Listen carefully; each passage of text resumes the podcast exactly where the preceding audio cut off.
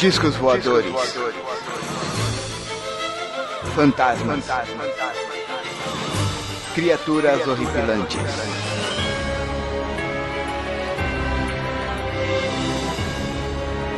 Este é Mundo Freak Confidencial. Those who discuss the content of this book are to be shunned by all as centers of pestilence.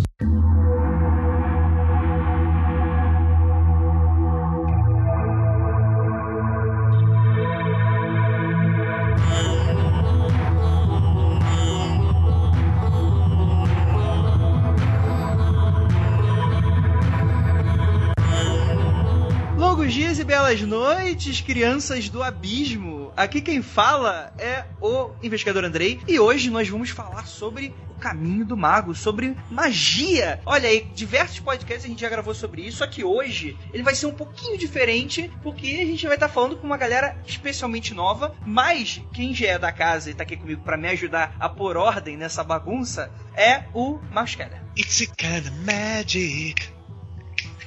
It's a kind of magic. Queria ter a voz do, do maluco lá, né? Mas tá bom. E aí, gente? Olá. É porque vocês perderam aqui só pra contrariar que- antes da gravação, mas deixa pra lá.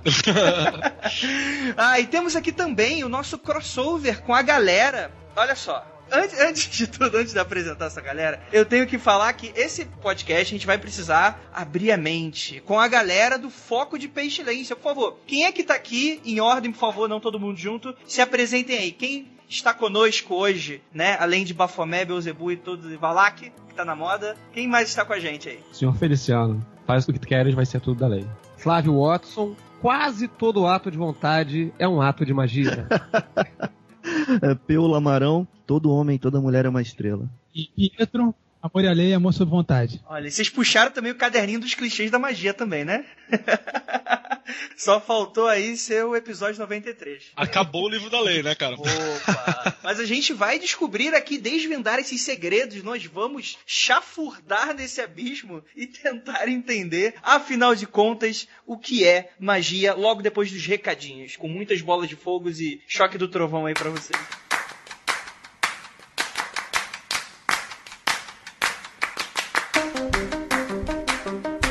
Agora na área dos recadinhos do nosso Mundo Free Confidencial. O podcast ficou excelente e vou dar aqui recadinhos bem curtinhos aí pra vocês. Primeiramente, como sempre, nos siga nas nossas redes sociais. Aumentem nossa pirâmide Illuminati, indicando nosso podcast pra outras pessoas, né? Se você acha que eles vão curtir esse tipo de temática, vocês vão lá, indicam que, meu Deus céu, podcast, você coloca no MP3, vai dar tudo certo. E agora também um aviso muito importante: a magia prática, né? Dizem que é muito legal e que você tem que sacar um pouquinho da teoria, porque corre sérios riscos de fazer uma bobagem, obviamente pra quem acredita. Então, volta e meia, acho que a gente até citou aqui no episódio sobre história de alguém que acaba fazendo alguma besteira, mas é aquilo, se você estiver ouvindo, se interessa pelo assunto e não quer fazer parte dessa estatística, eu tenho aqui um recado do Senhor Penumbra, da Penumbra Livros. Interessados pelo assunto, sabe que achar material decente sobre magia é uma coisa bem complicada por terras tupiniquins. Lá fora tem um monte de material interessante sobre todo esse tipo de coisa, né? Quando sai um livro que preste sobre o assunto em português, normalmente é uma edição horrível, é feio que dói, esgota rápido e nunca mais tem reposição, né? É aquela coisa,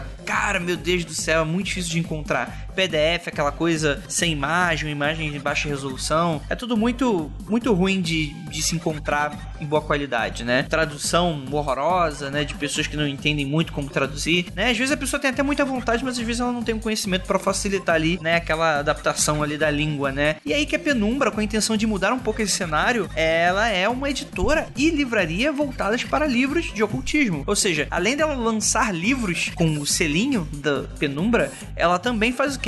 Ela vende livros, olha aí, ó. Então, livros raros, livros de todos os tipos. E que o Senhor Penumbra, ele faz questão de salientar que é só coisa séria. Você não vai achar lá na Penumbra cura de cristais quânticos, nada disso. Só coisa fina, tenho certeza disso, né? E lançou recentemente o Renascer da Magia, que é um clássico do tema que já tinha saído no Brasil na década de 90, numa edição toda errada, literalmente faltando capítulos, né? Mas agora veio do jeito que tem que ser. Inclusive, numa edição muito parecida com o original em português. Cara, eu peguei em mãos, assim. Eu, quando eu recebi, eu não acreditei. É fantástico. Capa dura, né? Porra, muito legal. Se abre o livro, cara, sério, é outro mundo, assim. Pra quem conhece um pouquinho desse tipo de livro, que geralmente fica procurando em sebo aqueles livros lá caindo aos pedaços, cara, não é isso não, cara. A Penumbra faz coisa de muita boa qualidade. Além disso, a Penumbra trabalha também com livros de editoras brasileiras independentes, que são quem de verdade tem a ousadia de trazer os títulos que não são extremamente comerciais, e com uma seção de livros raros, esgotados, importados e por aí vai. A ideia é que se você entrar na loja online da Penumbra, você só vai encontrar coisas que não se encontra em qualquer livraria. E não vai achar nada que seja caça-clique. Isso vocês podem ter certeza. Vocês vão ver um bando de livros sério, editoras independentes, coisas que já estão esgotadas no Brasil há um tempão ou que são importadas e muito difíceis de achar. A proposta não é ser a maior loja do tema, é ser a melhor para encontrar as coisas, né? E, cara, isso dá um ótimo. Que era um slogan. Não é maior, é melhor. Olha aí que bacana. É muito, muito bom, muito bom, muito bom. Então vai lá, visite a loja deles, segue nas redes sociais e fica de olho nos lançamentos. Sempre tem coisa nova. Aguarde os novos títulos. Os próximos meses vão ter surpresas bem inesperadas. E isso, o Andrei, da última reunião que eu tive com o Sr. Penumbra, ele me revelou umas paradas, né? A gente deu umas conversadas que, olha, eu acho que vocês vão cair da cadeira, hein? Coisa inédita no Brasil e no mundo. Aguardem aí. É isso aí, galera. Cliquem aí em todos os links, Senhor Penumbra, loja Penumbra Livros, vai estar tudo aí pra vocês no post. E é isso, galera. Vamos pro cast, ficou excelente.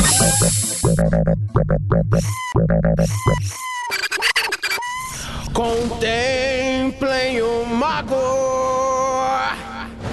com seus poderes, incríveis poderes.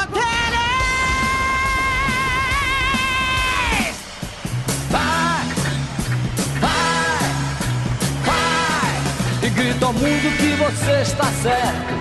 Você aprendeu tudo enquanto estava mudo. Agora é necessário gritar e cantar rock e demonstrar o teorema da vida e os macetes do xadrez, do xadrez. Você tem as respostas das perguntas, resolveu as equações que não sabia. E já não tem mais nada o que fazer a não ser verdades e verdades, mais verdades e verdades para me dizer, a declarar. Bem, antes de mais nada, eu gostaria de dar um pequeno aviso pra galera que está aí nos escutando, porque assim, nós temos todo tipo de público. Cara, desde que eu escutei que tinha, por exemplo, Testemunho de Jeová escutando a gente, eu, eu já acho que tem tudo escutando a gente. Todo mundo tá escutando a gente. Então, antes de mais nada, a gente tem que preparar duas coisas. Primeiro, a gente tem a galera que a gente apelida carinhosamente de ateus satanistas, né? Os queridíssimos céticos descrentes, de que abram um pouquinho sua mente e tentem entender e entrar no papo aqui que a gente vai falar. Obviamente, eu, como própria orelha, que não entendo nada, vou tentar situar para quem não conhece um pouquinho dos conceitos que a gente tá falando. E também pra galera que é do cristianismo, essa coisa bacana, que quando a gente tá falando de demônios, esse tipo de coisa, a galera não fiquem assustados que é tudo bem, tá? A gente só tá aqui pra fazer o bem, né? Unicórnios voadores e, e pandas. Eu acho que eu não consegui enganar ninguém. Mas e aí, galera? Seguinte magia. Eu sei que vocês dedicaram três episódios inteiros e se degladiaram para tentar dar uma definição correta. Mas assim, vamos tentar ser um pouco menos prolixo aqui, já que temos em um episódio. Mas, na opinião de vocês, o que significa magia? Então vamos lá. Somos quatro aqui, a gente tem que se organizar, porque no- no- lá no foco de pestilência a gente se atropela o tempo todo, a gente tem que respeitar a casa dos outros aqui, né? É, que a gente tem que se comportar, a gente é visita. Mas olha só, eu até fiz a abertura do, do programa aqui, que nem a gente faz lá, cada um fala uma frasezinha, né, quando a gente começa o programa. E eu fiz uma brincadeira, né, porque a frase tradicional diz que todo ato de vontade é um ato de magia. E aí, isso tem um monte de desdobramento e tudo mais. E num lado dos primeiros programas, a gente foi provocado até pelo Peu, que disse que, pô, todo ato de vontade é, é muita coisa, né? Tudo, tudo é coisa pra cacete, né? Então eu falei assim, quase todo ato de vontade é um ato de magia. Então a gente pode partir do princípio que, independente de ser todo ou quase todo, magia é um ato de vontade. Certo. É um ato tensional. Só que quando a gente diz que é um ato de vontade, ato tensional, é- é- inclui qualquer coisa que é tipo abrir a porta ou ir no banheiro. Olha. Então a gente começa a cruzar com outras ideias, eu acho, assim, que a gente pode partir desse princípio de que é alterar a realidade. Mas isso também fica aberto pra cacete, eu vou jogar a bola pro Peu continuar. É, assim, qual que é o meu uso aqui, né, a minha utilidade aqui nessa brincadeira, né? Porque se a gente vai para literatura teórica, a literatura teórica ela faz muito esforço para extrair de uma série de fazeres muito malucos, né? Aquelas cerimônias, aquelas coisas que a gente vê nos livros e, e representado em filmes e tal. Então quando a pessoa pensa, ah, o que é uma pessoa fazendo magia? Um sujeito com uma roupa toda doida, numa sala cheia de treco, espada e desenho no chão de giz, aquele negócio todo. Sim. Aí os autores, eles fazem esforço pra extrair daquilo ali algum tipo de, como é que posso Sentido, dizer? né? É, assim, uma espécie de lei geral, né? Tipo, tipo coisa de ocidental, né? A gente, quer- a gente quer procurar as leis das coisas, né? Mas apesar de né, os autores contemporâneos olharem para toda essa parafernália e dizer, olha só, o que tem de essencial aqui é a magia, então a gente reconhece que tem, na verdade, toda uma estética mágica, por exemplo. A vestimenta é específica. Sim. Os desenhos no chão são específicos, os símbolos são específicos. Então tem toda uma cultura de ações super codificada. E aí a gente vai chamar, né, fora do, do, do super abstrato, a gente vai chamar isso de magia. Então a gente tem, por exemplo, os atos de Eucaristia, é um tipo de magia. Os atos de invocação, é um tipo de magia. Certo. Né, a conjuração de espírito, que o Pietro gosta, vai, com certeza vai entrar aqui no assunto. É, é consagração de talismã, são tipos de magia. Então a gente pode chegar no ponto de estabelecer que tem certos tipos de coisa que são magia. Enquanto que pintar um quadro a gente não vai chamar de magia normalmente. Entendi, entendi. Posso fazer um resumo do que eu entendi até agora? Vai lá. Magia seria um conjunto de técnicas em que precisa da sua vontade e que o objetivo é você manipular a natureza. É, mas olha só, manipular a natureza do ponto de vista da sua vontade e esperando que aquele fenômeno não seria naturalmente obtido. Certo. Tá? Então, por exemplo, eu vou fazer um, um talismã aqui para encontrar pessoas na rua porque eu quero vender uma determinada coisa, um artesanato que eu faço. Caraca, olha, olha que poderoso, hein? Olha que, olha que, que tipo de coisa poderosa. Gente, eu já fiz, já funcionou. Eu tô falando.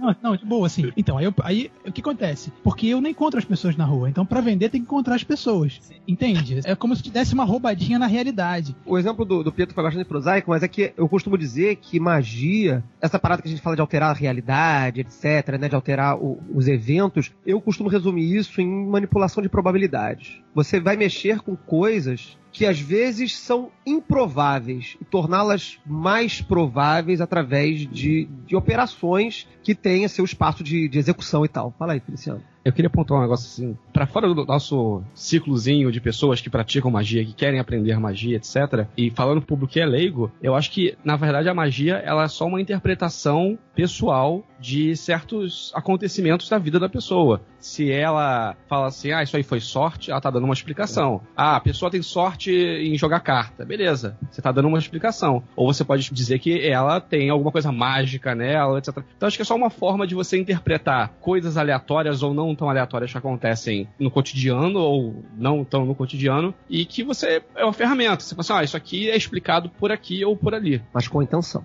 É, você vê, por exemplo, que o Jung fala de sincronicidade, né? Ele desenvolve a ideia de que existe uma forma de, de relação entre as coisas que não é causal, é sincrônica. Então aí, se você for por esse lado, a pessoa vai dizer, por que que eu faço magia? Eu quero causar sincronias. Olha aí, ó. Eu quero que certas formas de sincronicidade se deem porque eu quero. Certo. Isso é bastante interessante. Então, por exemplo, eu vou aqui jogar um exemplo bem idiota, que é o seguinte: quando tem lá o, o aluno quer passar na prova, aí a tia Cotinha, que vai na igreja todo domingo, o que, que ela faz? Ela tem o santinho dela, a santinha Virgem Maria dela, carregando lá o guri, o, o Jesusinho, o Jesus Boy. Aí ela pega o Jesus Boy e coloca, sei lá, dentro do copo d'água e fala: só vou te devolver se o meu filho passar na prova. É, é, isso seria mais ou menos a mesma coisa? Porque assim, na prática, eu poderia falar que sim, desse ponto de vista. É, Sim. dentro do sistema de crença dela, sim, né? E, e é bem sacana, aliás. Coitado da imagem, né? Porra.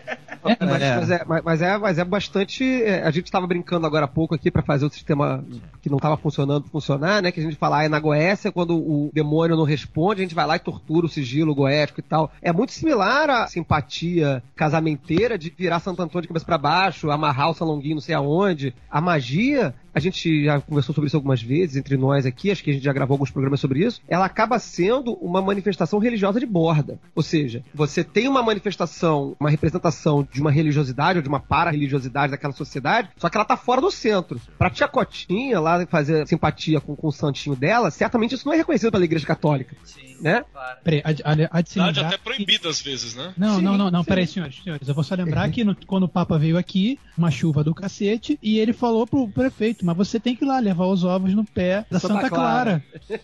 E o prefeito foi lá, mandou pro convento de Santa Clara uma cesta de ovos, foi posto no- nos pés da imagem, tamanho natural de Santa Clara, e parou de chover. O Papa falou isso pro prefeito. É, pois é, mas isso é devoção, né, cara? É, não, isso é, ma- não, isso, não, né? na minha interpretação isso é magia eclesiástica. Isso é Deus em sua infinita misericórdia. Ficando É. Pronto, pessoal da religião cristã aí já pode me agradecer. Olha Isso. bacana. Não vamos, não vamos deixar católicos e cristãos ofendidos. É, sim, com certeza. ganhar dinheiro. Mas isso é fácil, você não vai parar. Você não tem perguntas pra fazer, porque só tem verdades pra dizer, a declarar.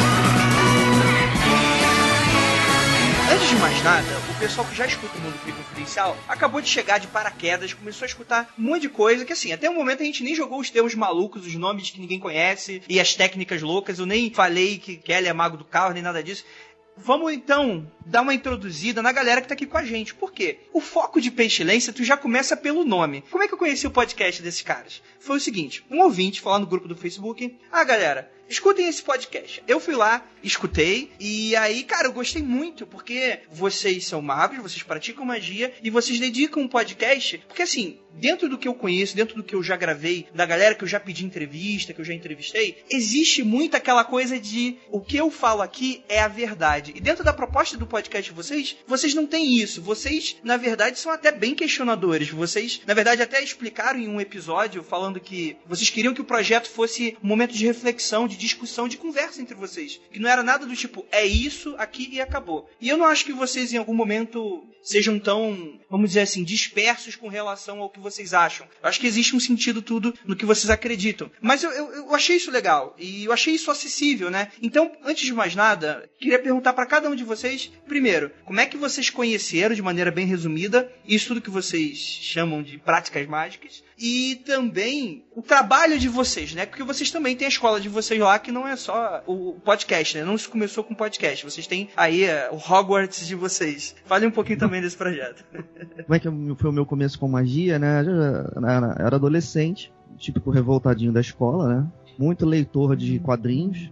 Gostava muito do Hellblazer naquela época, né? Então, eu tava numa livraria. Foi uma coisa super coincidente. Eu tava numa livraria, naquela época eu passava muito tempo sozinho, minha família não tava no Rio. E tava procurando um livro pra ler, assim, de boa. Isso aqui, cara, eu passei na frente de uma estante de livros esotéricos e parei pela primeira vez na vida na frente de uma estante de livros esotéricos e falei assim, cara, que porra é essa, gente? Porque assim, tem uma estante inteira deste negócio. Como é que se produz literatura sobre isso? Isso é um absurdo. Aí eu fiquei lendo os livros pra ver qual é, sabe? Daquele negócio ali e topei com o Dogma e Ritual da Alta Magia. Eu comprei esse livro por causa do nome. Olha aí. Bom, eu comecei com magia, cara, foi de uma forma engraçada, assim. Também. A gente falou disso no último programa. Tem a galera que diz que começou com magia porque nasceu numa lua fantástica, numa matilha de lobos. Eu não, cara. Eu comecei na magia porque eu gostava muito de ler, também de literatura, gostava muito de escrever. E aí o tema. Histórias de mistério me eram, eram assuntos que eu gostava muito. E aí eu comecei a pesquisar para escrever histórias. Eu tinha mais ou menos uns 13 anos, talvez, 14 anos. E aí eu fui para a Biblioteca Nacional fazer uma extensa pesquisa sobre demônios. Olha. E aí, primeiramente, eu cruzei com uma porrada de livros que não tinham nada a ver com nada, um monte de livros assim, eu não lembro quais foram os livros. Eu tenho esses livros anotados até hoje, na verdade, lá em casa, eu guardei esse testamento, só por memória. Mas aquilo foi me cutucando, assim, achei aquilo tudo muito maluco, mas eu guardei aquela informação comigo, e aí, uns dois anos depois, mais ou menos com uns 16 anos, eu tomei contato com uma galera de magia do caos. E aí, engraçado, foi a primeira vez que eu vi a abordagem da magia fazer sentido. Foi com a galera de magia do caos. Logo com a magia do caos, né, cara? Olha só. Não é muito louco, né, cara? É muito maluco. E, e eu tinha implicância tremenda com, com o Telemann na época, assim. Porque sempre que eu ia procurar alguma coisa sobre o assunto, eu dava de cara com sites horrorosos. Eram coisas muito feias, assim, muito, Sim. muito horríveis. E aí eu fui com a galera da magia do caos e fui andando com esse povo e depois fui conhecendo outras galeras e comecei a trabalhar, comecei a estudar mais até que cheguei em Telemann e tô aqui até hoje. Olha aí, ó. Acho que foi pelo caminho da literatura, veja bem. Comigo foi um pouco diferente, né? Comigo eu, eu- O primeiro livro que caiu na minha mão foi A Magia das Velas. Livrinho fininho, assim. Eu li porque estava ensinando a fazer velas e ensinando as propriedades das cores das velas, os aromas e tal. Achei interessante. E aí tive a sorte logo depois de, de fazer uns cursos no Templo de Bridget, aqui no Rio de Janeiro, finado do Templo de Bridget há um bom tempo. E, e aí entrei pra Astro né? E dali foi que o colégio Antilux Setinox veio depois, né? Que estava nascendo na, naquela época, sei lá, uns 10, 15 anos atrás. E, e aí estamos aí até hoje. O meu caso foi um pouco diferente. É, quando o episódio que eu falei sobre isso, o episódio 3, a gente, eu, eu falei que era o mais banal e todo mundo falou assim, não, mas esse é o mais maneiro. Que é, eu sempre fui, tipo, um moleque alternativo, então jogava RPG, blá blá blá blá blá. E aí, aos 16 anos, 15, 16 anos, comecei a andar com uma galera de um canal de Mirk. E aí, canal de Mirk, o Peu também fazia parte. E a galera que eu gostava, que era mais velha, curtia magia, eu, pô, vou ver qual que é. E comecei a ler, comecei a me interessar. Foi o Maria vai com as outras, a galera. Sim, é quando a mãe se preocupa e fala, não anda com esse tipo de gente, olha aí o que que dá. É isso e cartinha de Yu-Gi-Oh, né? Tu- acaba com a vida da criança. RPG também, não pode esquecer, né, cara? É, é, E- RPG de vocês foi iniciado pelo RPG assim, não? Foi um dos caminhos. A gente, inclusive, no, no programa de cultura pop, magia e tal, eu provo que RPG, é RPG coisa do do demônio. demônio. Os nossos pais estavam certos, porque quando falam assim, ó, se você ler isso, você vai acabar na, na magia, magia negra, e estamos todos aí por, por foi o caminho. Estamos todos aí amigos do Capiroto. Nos ouvir, né? Isso é bem interessante porque o, o Flávio, ele deu uma indicação bem legal. Porque assim, quando os ouvintes que porventura vão escutar, vão escutar essa galera, sei lá, vou imaginar que vocês eram um grupo de quatro amigos que decidiram começar a. Não, tipo, foram inícios completamente diferentes. Isso é algo interessante porque lida muito com algo que eu sempre escuto de que o caminho, né, de cada um que vai trilhar, né, e se inicia de maneiras completamente únicas. Isso eu acho bacana. Agora fala um pouquinho aí do projeto de vocês, da escola de vocês, como é que funciona isso? Fala aí um pouquinho dele, como é que ele nasceu, se ele já, já tinha nascido antes de vocês chegarem, como é que funciona? Então, essa história, ela vai lá pra 94, quando um conjunto de, de pessoas, são, são nossos sêniores, as pessoas mais antigas do que a gente, fundaram uma loja desse esquema paramaçônico, é, formato de maçonaria, com conteúdo de magia, chamada Loja Nova Isis, com o objetivo mesmo de trabalhar um sistema de ordem, né, de admissão mediante iniciação, cursos instrucionais internos, que fosse alinhado a Telemann, mas apartado de outros grupos que naquela época estavam se desentendendo politicamente. Esse trabalho ele evoluiu ao longo de pela década de 90 até o início de 2000, que foi quando eu comecei a participar, e ao longo desse caminho a gente começou a sacar que assim, a vibe da nossa comunidade não é espaços exclusivos de acesso, né, a grupinho. A gente não queria mais fazer isso. A gente começou a gostar de ir para fora, procurar a comunidade maior, oferecer para as pessoas do lado de fora de um, de um cercadinho delimitado cultura, aquilo que a gente entendia como cultura.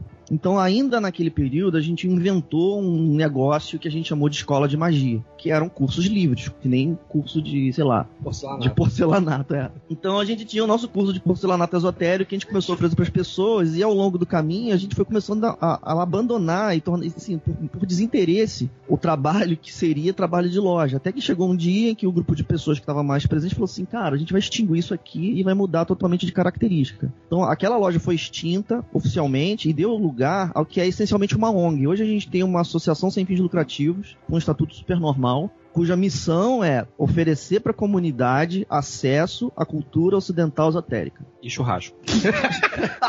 O que é sempre bem-vindo, né? É, é. passagem. É, os vegetarianos são bem-vindos nos churrascos. A gente bota batata doce. Olha aí. Isso meio que vai de encontro a um pouco daqueles conceitos que a gente sempre acaba esbarrando, relacionados à questão de exclusivismo, tradicionalismo, né? Indicação, né? Tu tem que ser indicado para dentro de uma ordem para começar a estudar isso. Vocês já devem ter sido muito criticados por isso ou não? Ou é tranquilo? O pessoal aqui é, é maçom, tem, tem gente aqui que é maçom, tem gente que é contra a maçonaria. Então, Obrigado. A gente reúne de tudo aqui. Então, e, e- a nossa escola, ela surgiu justamente quando a loja resolveu fechar. Teve um ritual de, de fechamento da loja mesmo, em que a gente foi lá e encerrou a loja e, e dali em diante virou escola, concurso. Mas, mas, mas esse lance de romper com esse, esse espaço exclusivo é porque a gente chegou a esse entendimento de que não faz sentido. Quer dizer, o, o espaço exclusivo ele faz sentido quando você vai realizar um trabalho coletivo. Né? Então faz sentido você fazer um espaço exclusivo para realizar um trabalho coletivo porque você quer trabalhar com pessoas que você confia. Então esse é o sentido de você fazer uma ordem, fazer uma admissão, e, né, fazer aquela galera que só, só entra ali quem foi indicado e tal, tal, tal. Isso parou de ser nosso objetivo. Nosso objetivo passou a ser difusão. E a gente é muito engraçado porque muita gente procura lá o colégio, lá, o Calem, e pergunta, ah, vocês são uma ordem? Hoje, hoje teve alguém respondendo uma mensagem, o, o senhor Feliciano respondeu uma mensagem hoje lá no, no- na página sobre isso. Ah, mas é, é só chegar e fazer o curso? É, é só chegar e, e sentar com a gente e eu aparecer lá. E, e é isso aí. A gente tá lá pra distribuir. Sua pedante fala distribuir conhecimento, né? Escroto. Mas ele tá lá pra distribuir informação, sei lá, pra gente sentar e passar e trocar a informação. Sim. Entendeu? Só pra ver se eu entendi assim. A proposta também é permitir uma, um determinado tipo de conhecimento que vocês também confiam. Porque pela data que vocês também atuaram e pelo aquilo que eu consegui ouvir também no Foco de Pestilência, que aliás fica muito bonitinho o FDP, parabéns por Somos todos filhos é... de... filhos da pestilência. E também uh, fornecer conhecimento, o tipo de conhecimento que vocês também confiam, né? Para não ter aquelas coisas lá, sei lá, rito com o lucifungo, rofocale do caramba 4 lá, onde você dá um pouco do seu sêmen, um pouco do seu sangue, muito do seu dinheiro e você consegue o teu pacto por determinada coisa, né? Então, tudo isso também é uma forma de você difundir com uma, uma confiança naquilo que vocês acreditam. Logicamente, vai ter gente que acha que é uma bobeira, que não sei o que, mas tudo bem, aí é o caminho do cara. Mas vocês estão fazendo a parte de vocês também para dar uma certa qualidade nesse meio que é tão fácil de proliferar picaretas, né? Também. Oh, então, enfim. Sim, sim.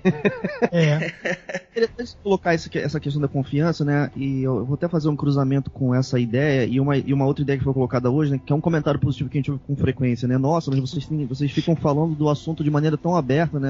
A, a, a noção de que a verdade não está fechada é tão surpreendente, né? Sim. Não é um elogio que eu quero fazer, na verdade é uma caracterização. Para nós, não é tanto que a gente faça esforço para mostrar que a verdade não está fechada. Para nós isso é inevitável. Essa, essa, vocês estão vendo aqui uma mesa de quatro pessoas que não concordam. Sim. Né? A gente pode até um dia, se a gente sentar para ouvir o áudio raw dos nossos programas, vocês vão ver que é um, é um inferno nossa gravação. Porque a gente não concorda. Então, aonde que isso leva? Leva que, como o nosso grupo tem a característica de grupo aberto, que não tem a missão de tomar uma pessoa e colocar ela no trilho, a gente acaba surgindo como consequência disso uma comunidade de pessoas que pensam muito diferente. A gente tem como efeito colateral benéfico do, do tipo de trabalho que a gente faz que, assim, a gente precisa atuar como comunidade. A comunidade é cheia de diversidade. Né? Nossa diversidade, ela tá levando ao grupo como um todo, com uma maior facilidade, escapar de certas verdades Estanques. estanques, É. estranhas, porque elas vão sendo naturalmente limadas, né? A- a- a- eu lembro que no início do nosso trabalho, dentro do nosso trabalho, parte do nosso curso incluía comentários como, por exemplo, vamos fazer um exercício de magia aí, que é assim, você pega um copo d'água, tá?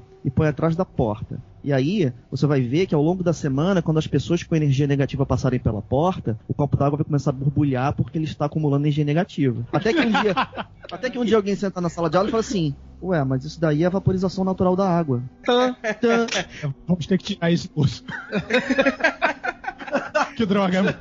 assim, porra, como assim? É muito, é muito legal isso, porque o objetivo. é- Porque, assim, o, o programa até aqui hoje, né, é, é magia, né? E magia é uma coisa que é trazida a público como algo super secreto, velado, misterioso, de acesso a pessoas escolhidas, não sei o quê. Cara, a lei é para todos, magia é para todos. Os livros estão publicados, eh, os comentários estão publicados, as coisas estão na internet. Quando o Crowley, lá no início do século XX, pegou e publicou tudo e vendeu e botou na livraria, ele foi extremamente criticado justamente por botar isso aí. Ele falou, cara, quem quiser ler vai ler, quem quiser saber vai procurar saber, e quem quiser ler e não entender também não vai entender. Então não adianta criar esse véu de misticismo sobre a magia, de distanciamento do público sobre a magia. Acho que isso é uma das poucas coisas que a gente concorda, porque assim, as coisas estão no mundo, e se elas estão no mundo, elas precisam ser faladas, e as pessoas querem ouvir sobre isso, e querem saber sobre isso. Então, bora falar. Sim. E também meio que é é interessante pra tirar um pouquinho também do preconceito, né? Do tipo, o que, que a galera tá se juntando ali dentro da casinha pra fazer que eu tô vendo tão levando um bode e tá voltando sem o bode? É, o bode, o bode. Estão entrando ali com o bode, tá saindo todo mundo feliz com o bode depois. O que vocês estão fazendo na casinha? Vamos falar. Ô, gente, a gente não pode falar da iniciação da maçonaria. É O, o Black Phillip. O Black Phillip, ele- o Black Calma Phillip, aí, ele, ele, ele, ele fica dentro da casa porque, na verdade, ele, ele passa a mandar em todo mundo, né? Você sabe como é que é. Vocês citaram num ponto dessa questão muito da descrença, né? E vocês falam um termo durante o podcast de vocês que é um termo bastante, né, repetido. Inclusive, aquela questão do iluminismo científico. E quando eu falei isso, agora com toda, com toda certeza vai ter cético tendo um calafrio louco agora. Como é que esses caras ousam falar sobre iluminismo científico, né? Tipo, a gente entra aqui em questões, por exemplo, do ceticismo, falsibilidade e etc. Por que, que vocês usam esse termo e como é que funciona mais ou menos vocês encararem isso dessa forma, né? Essa questão da racionalidade, de vocês debaterem sobre, até do próprio ceticismo de vocês. Como é que isso funciona? E também como é que funciona uma ciência na cabeça de vocês? Tudo bem, deixa tá todo mundo muito empolgado aqui. Vocês não fazem ideia do autocontrole que está sendo exercido aqui, porque Ai. quando a gente grava, a gente fica numa loucura zoeira sem parar de falar um minuto, e aqui a gente tá se comportando muito. Desculpa aí, se, se a gente, se vocês acharem que tá ficando muito frio, se a gente pode fazer mais zoeira, não tem problema não. Pode fazer mais zoeira vontade. A gente tá, inclusive, fazendo um, um puta esforço para tentar parir um programa especificamente sobre o iluminismo científico com um grande amigo nosso que é filósofo da ciência aqui no Rio de Janeiro. né? Por enquanto, eu vou colocar só alguns pontos. Né? A ciência é a nova religião, né? As pessoas hoje elas acreditam na ciência, né? É um negócio super estranho, né? Então, a gente, para perguntar se é ousadia falar de ciência e magia, a gente precisa primeiro entender o que significa o método científico. Porque o que incomoda as pessoas na cultura mágica são proposições malucas, como a Fireball e viagem astral. Sim. As pessoas, quando elas dizem eu não acredito nisso, elas estão falando especificamente desse tipo de coisa. O sujeito vem aqui e fala que viajou no plano místico do planeta Vênus. Aí você fala assim: não, não acredito que isso seja possível. Eu digo, tudo bem, eu também não acredito. Eu não tô sarcástico, eu também não acredito. Se você disser pra mim que você foi em Vênus com o seu plano astral, eu vou dizer: não, você não foi em Vênus, você estava sentado ali na sala, eu tô te vendo. Passou uma hora sentado ali, eu vi você, você não foi pra Vênus. E aí resta a pergunta então, que é o seguinte: se ele não foi pra Vênus, como é que ele voltou de uma hora sentado de olho fechado naquele sofá com uma história muito louca pra contar? O que, que significa essa história? Né? Porque assim, se a gente vai falar de, de ciência, não é a verdade da narrativa, mas o fenômeno que aconteceu. Se uma pessoa fez uma cerimônia de magia e viu vultos, a gente pode até ficar aqui discutindo se os vultos existem ou não, mas que ela viu vultos é indiscutível, a não ser que você dizendo que ela tá mentindo. Sim. Se ela não tá mentindo, ela teve uma experiência pessoal que ela está narrando nos termos. Eu vi o vulto. Então, que tipo de procedimento provoca esse tipo de fenômeno? Aí a gente tem um caminho para discutir ciência. É, eu queria levantar uma bola aqui que é um pouquinho de um spoiler do, do- do nosso programa, que é a discussão de falar o seguinte: tá, então tem a ciência e tem as coisas que não são científicas, como a magia, por exemplo. Beleza, mas tem uma discussão muito grande de que psicologia não é ciência. É, e aí você fala o seguinte: ok, pode até não ser ciência, mas ela tenta se embasar, imbuir do, do método da ciência para desenvolver um conhecimento. Da mesma forma que a gente não pontua que a magia é ciência. A gente pontua que a, a gente usa um método da ciência, o iluminismo científico, para conseguir entender melhor e trabalhar melhor a magia. É, deixa eu só voltar aqui, o pessoal tá, tá- vai dar uma continuidade nesse assunto, mas especificamente sobre o iluminismo científico, né? Essa expressão, quando ela surge lá na cabeça do Crowley, ela surge, a gente não tem condição de falar com muita certeza sobre isso, porque ele não escreveu muito especificamente sobre isso. Eu teria que fazer um estudo literário para saber, mas eu vou arriscar. Naquele período, ele, tendo saído da grande treta da Golden Dawn, ele estava muito incomodado com os misticoloides daquela ordem. Haviam pessoas na Golden Dawn que elas diziam que os egiptólogos da Inglaterra estavam errados porque elas foram conversar com os deuses egípcios e os deuses egípcios contaram para elas qual que era a verdade da história do Egito. E, pelo amor de Deus, pelo amor de Deus, não é disso que a gente está tratando aqui, né? Então, como é que a gente vai fazer para trabalhar esse tipo de, de arte que causa esse tipo de maluquice com a menor taxa de erro possível? Como que a gente vai fazer isso? Então ele sugere aos praticantes, e aí a gente trabalha isso, aplicar métodos corretivos no nosso processo para a gente não errar. Por exemplo, você está começando a dizer para as pessoas que você acredita que existe um espírito que está falando com você. Aí vem todo mundo dizer para você assim, brother, com base em que você pensa isso? Sim. Que você esteja passando pela experiência de ouvir uma voz maluca, isso é uma coisa. Mas com base em que você acredita que ele existe e com base em que você acredita que eu deveria obedecer aquilo que você ouviu ele dizer. Então a gente vai procurar, você falou de ceticismo, né? O ceticismo é uma atitude que pergunta antes de tudo, mas e daí? E daí? Sim. Queria lembrar uma frase do Crowley aqui que ele escreve, que é importante, que só há uma rocha que o ceticismo não pode abalar. É a rocha da experiência. Então a gente parte da experiência da pessoa. O conjunto de crenças que ela tem é um fator a ser considerado. Porque uma pessoa vai dar a roupagem de espíritos, outro vai falar de gênios, outro vai falar de planetas. Outro vai né? falar de anjos. Transplutonianos.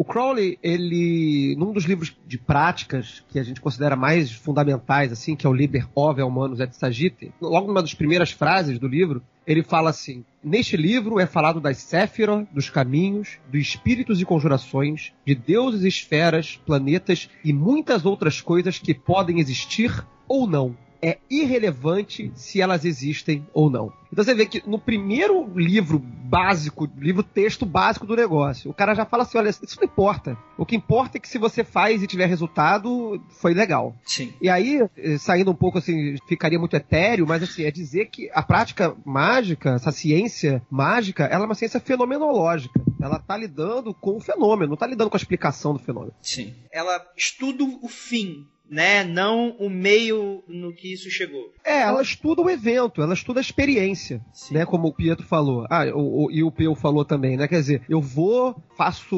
uma puta invocação e aí tenho a sensação, já vou re- reduzir o negócio aqui pra esfera do, do comum, né? Tenho a sensação de que conversei com um espírito e tive um puta diálogo lá com o cara lá, com aquela presença que se manifestou. Posso ou não ter visto, posso ter visto uma sombra ou não, ouvir, enfim, não importa. O que importa é que eu saí daquela cerimônia com determinadas sensações e com uma experiência pra narrar. Sim. Nós somos seres humanos que lidam com um mundo cheio de criaturas e de pessoas. Então eu vou naturalmente chamar aquela experiência uma experiência de relacionamento com uma outra criatura ou outra pessoa. Eu posso deixar aqui uma colocação que é algo que me dá muito a impressão, que é o seguinte. Eu sou roteirista, eu escrevo, sou autor, e eu percebo, eu gosto muito dessa coisa da gente debater sobre subjetividade, sobre o abstrato, sobre o mundo das ideias. E eu acho muito interessante porque, e isso alguns filósofos falam que a gente, né, nós construímos o mundo à nossa volta, né? As coisas acontecem ao nosso redor e nós imbuímos essas coisas que acontecem com algum sentido, alguma representatividade, né, com alguma coisa. E muitas vezes eu vejo isso nessa prática mágica, né, dos meus amigos que fazem, e eu vejo ali uma narrativa.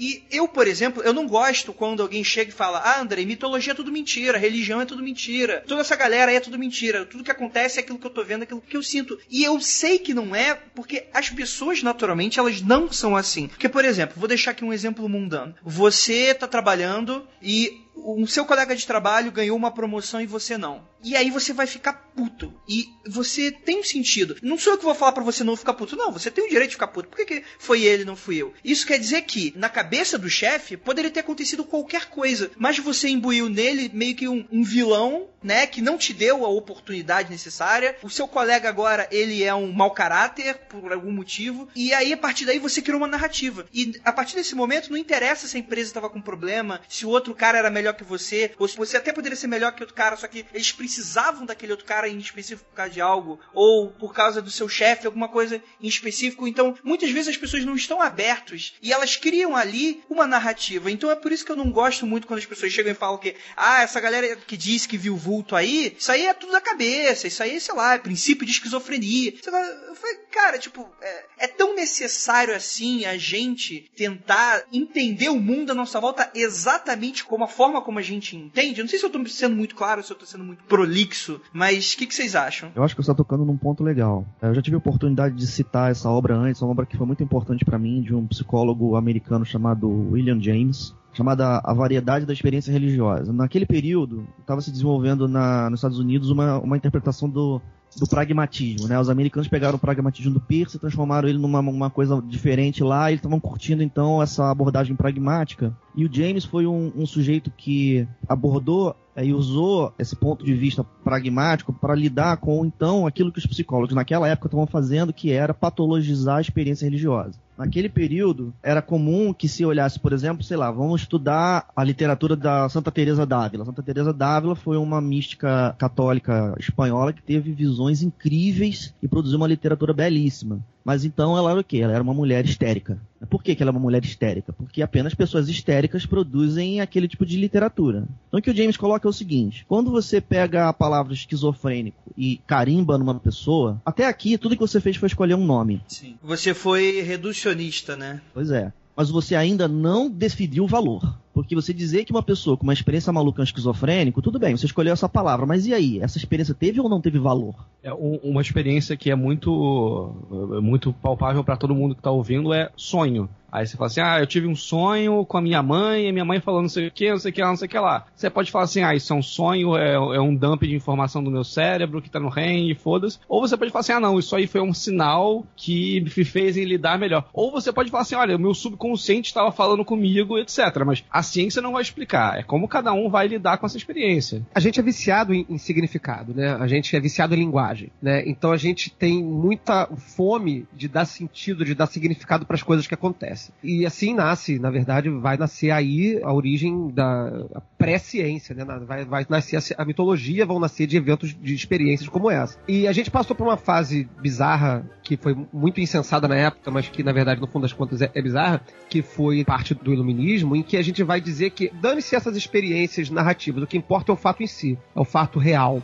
Passou-se a viciar a analisar a experiência religiosa, a experiência mitológica como um fato social, um fato de pressão da sociedade dominante, a sociedade dominada e tudo mais e tal, que não deixa de ser real, não deixa de ser verdadeiro. Mas perdeu-se de vista o valor da experiência religiosa pro, pro religioso. Por mais que ele esteja dentro de um cenário lá político, XPTO, qualquer que não interessa nessa ponto de vista, ele teve uma experiência religiosa, ele teve uma experiência mística, ele teve uma experiência mágica. Então, por que, que a gente vai negar essa análise? Né? Por que, gente não vai negar essa perspectiva, essa atribuição de significado que ele está tendo, essa experiência que ele está tendo, que está transformando a vida dele, transformando a vida de uma sociedade, transformando a vida de uma cultura? Magia faz parte desse universo. Observar os eventos simbólicos a partir dos símbolos e não da leitura materialista do símbolo. É, e pode, isso pode ser tão aterrador quando você sonha que vai acontecer uma coisa no dia seguinte acontece, como já aconteceu comigo algumas vezes. Sim, sim. Sonhei que eu tava batendo de carro, bati exatamente do mesmo jeito. Eu E, eu- passei. e eu dirigi com todo o cuidado do mundo. Né? E quantas pessoas aí não sonham com um bicho e, dá, e não dá o bicho no dia seguinte? E fala, pô, não joguei. Né? Então é isso. Então é isso. A, a angústia da gente é tentar chegar no fim de conseguir induzir isso quando a gente quiser. A parada do método científico e tal, o lema, né, o lema da, da grande fraternidade branca Astro Argento é, é o método da ciência o objetivo da religião. Porque o religioso, ele tem a experiência religiosa, ele se sente, né, ele sente de um jeito diferente. Ele sente que, né, chegou lá, entre aspas, né, o, o que está chegando, o que está na vibe, tá na crista onda. A diferença é que o nosso, a nossa visão, a crença é um dos fatores. Nem importa tanto assim, né, porque funciona independente de crença. Conheço muitos nossos aqui, o dos cultistas mais brilhantes que eu conheço é ateu.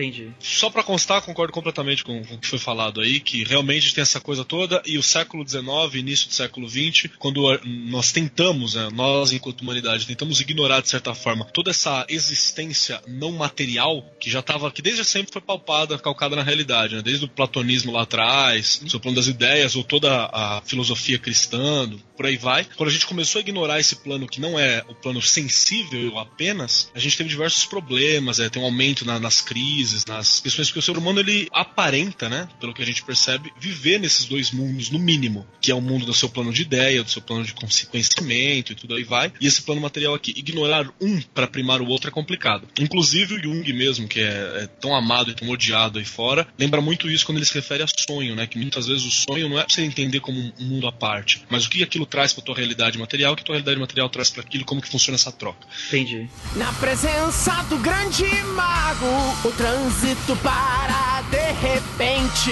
Pode atravessar a rua com os carros parados na sua frente. Na TV mudam-se os canais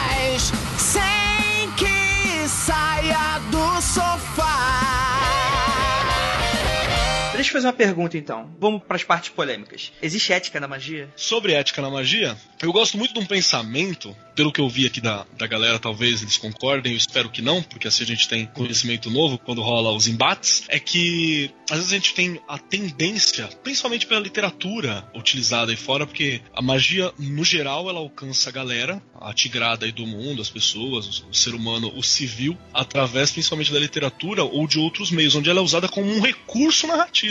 Enquanto recurso narrativo, você utiliza da maneira como você quiser. Então tem aquelas definições clássicas da magia branca e a magia negra. A magia da destruição e a magia da criação, a magia disso, a magia daquilo. Pelo menos na minha concepção das experiências que eu convivi, podemos partir do princípio de que se existe uma magia, ela existe. Ela é uma ferramenta, ela é um martelo, ela é uma coisa que tá aí. Agora, se você vai usar o martelo para acertar a cabeça do amiguinho ou para construir um- alguma coisa, aí varia. É, eu acho que a magia não tem ética, mas a vida tem ética. Então, se você acha correto matar um estuprador, você pode achar que você não tá fazendo nada de ruim, ou nada de maligno ou negro, mas tem pessoas que vão achar que sim. Então, isso depende de como você enxerga aquele ato. Se você acha que roubar é errado, não importa se você vai roubar fisicamente ou se você vai fazer uma magia pra roubar. O que importa é como você compreende aquela consequência que você deseja. É, você vê, por exemplo, a cultura entre os gregos e romanos, né? Para um grego ou romano era uma coisa absolutamente lícita, normal e desejável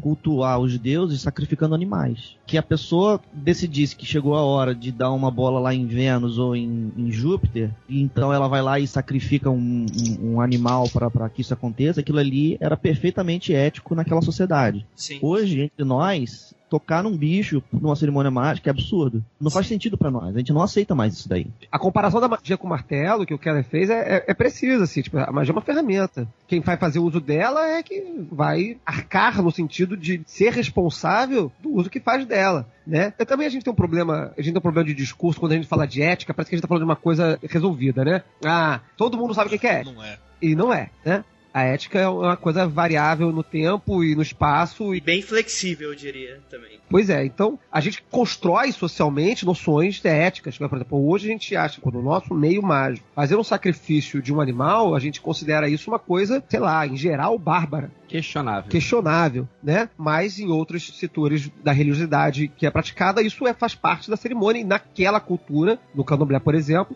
aquilo não é ruim, porque aquilo faz parte de um ritual de alimentação também, etc. Tem um outro contexto. Então, a ética, ela não é também um assunto fechado, né? Selado e com uma borda muito, muito, Sagrado. muito delimitada, né? Muito, muito marcadinha do que que é e que não é. Vai ser para uma pessoa individualmente, mas no coletivo isso começa a borrar. essa questão da, da ética não ser muito firme, a gente pode ver, recentemente teve um- uma discussão na internet de, ah, um lugar aí do Brasil passou uma lei que agora é proibido sacrificar animais em rituais religiosos. Beleza, então o peru de Natal acabou, né?